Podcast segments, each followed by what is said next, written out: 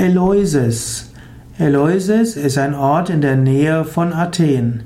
Eleusis war ein Ort, in dem Einweihungen in die heiligen Mysterien abgehalten wurden. Eleusis gilt als einer der wichtigsten Standorte dieser Einweihungskulte. Die Mysterien von Eleusis waren also Initiationsriten, Weiheriten, die sich um Dionysos drehten, also den Mysteriengott. Und äh,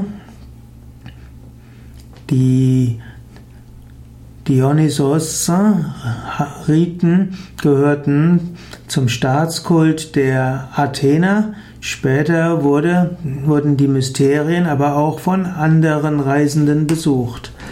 Man weiß bis heute nicht genau, was bei den Mysterien genau passierte, aber eine Menge von Berichten gibt es darüber.